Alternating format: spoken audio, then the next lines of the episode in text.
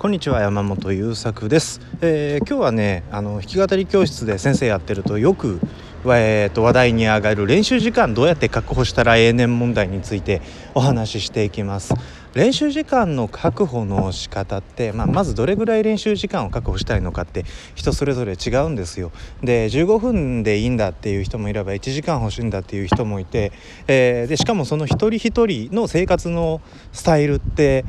絶対に違うのでこうすれば大丈夫っていうやり方ってないんですねだからの逆にこうすればできるぞっていうやり方を声高らかに叫んでる人は、えーと、ちょっと怪しんだ方がいいっていうのはあるんだけど、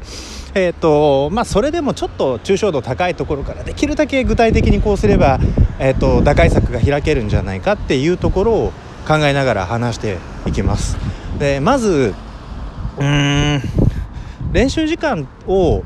どれぐらい欲しいかっていうのをしっかり分かっときたいなっていうのはあるんですよ例えば15分でいいんだっていう人と1時間でいいんだっていう人ではさっきも言ったように時間の作り方が違うんですよね15分ってね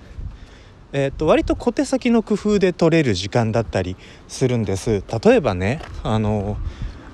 女性だとしましょう。で、えー、とこれから毎日ギターを15分でいいから弾いてみたいんだ歌の練習を15分だけでもいいからやりたいんだってなった時ってあのまだね多くの家庭では女性が家事を引き受けてるっていうことが多いんですね特に40代より上の世代はまだえーと、お食事の用意から後片付けまで女性がやってるってパターンが多いはずなんですよ。でそういう時は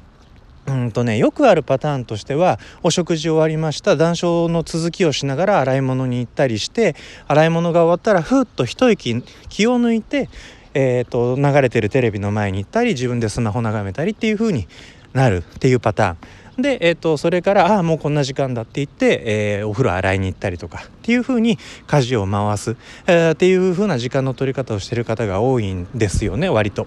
で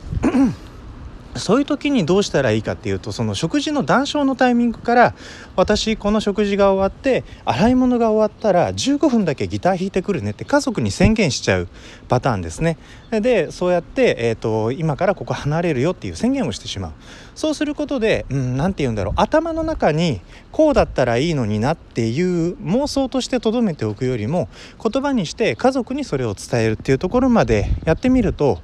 あ行っちゃったし行こうかとか、えー、そうだったそうだった。私は洗い物の後に15分だけギターを弾くんだったっていうことを思い出せるっていうことなんですね。この思い出すっていうのがねなかなかくせ者なんだけど、えー、思い出せると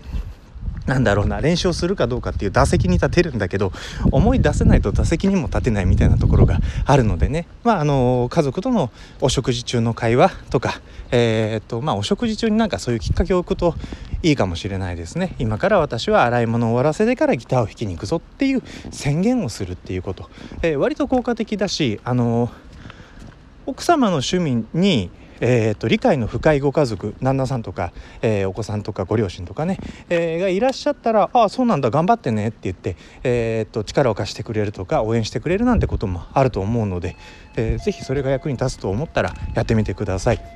でそれからもうちょっとまとまった時間が欲しいんだっていう方は30分から1時間下手したらそれ以上の時間をなんとか捻出したいっていう方はですねうんとうん先にこうすると大体間違うよっていうやり方を話します。隙間時間を潰そう使おうとか、えーと、スマホいじる時間をなくそうみたいなことから考えると失敗することが多いです。なんでかっていうと生活の中でなんかダラダラとスマートフォン触っちゃうとか、えーと、パソコン派の人はダラダラとパソコン見ちゃうみたいなことって何て言うんだろうな。そうしないわけにいかないからそうなってることが多いんですよ。えっ、とねものすごく疲れて暮らしに疲れてしまっていたりえー、っと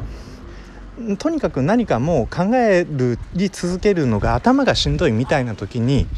すごく手軽に頭の中を空っぽにできる方法がウェブブラウジングとかスマホで、えー、SNS 覗くとかゲームするとかなんですよね。でしかもこう早打ちガンマンも真っ青なスピードでポケットからすっとスマホ取り出して触り出しちゃうもんだからあっという間にその世界にドロップアウトできちゃうでこれはね確かにスマホいじってボケっとしてる時間を減らせば何何十分とか下手したら1時間以上の時間を1日の中から捻出できるっていうのはうんとね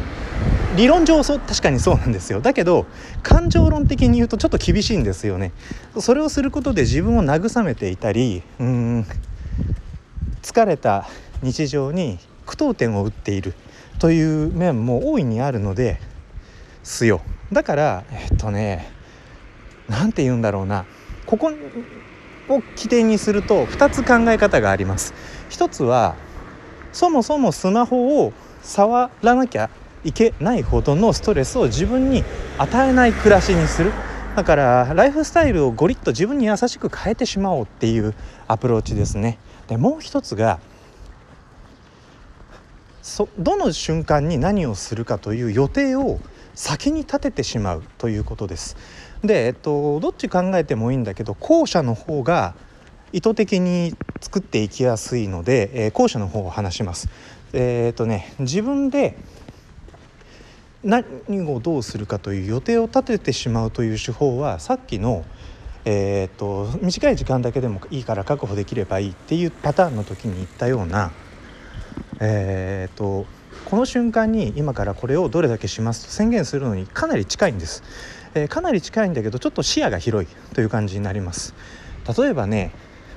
毎日夕方6時6時半ぐらいにしとくか。6時半ぐらいに仕事が終わって家に帰るんです私というパターンの方がいらっしゃったら6時半から就寝までの予定を作ってしまうんです。でえーと、人間の生活ってかなりね毎日同じことを繰り返すっ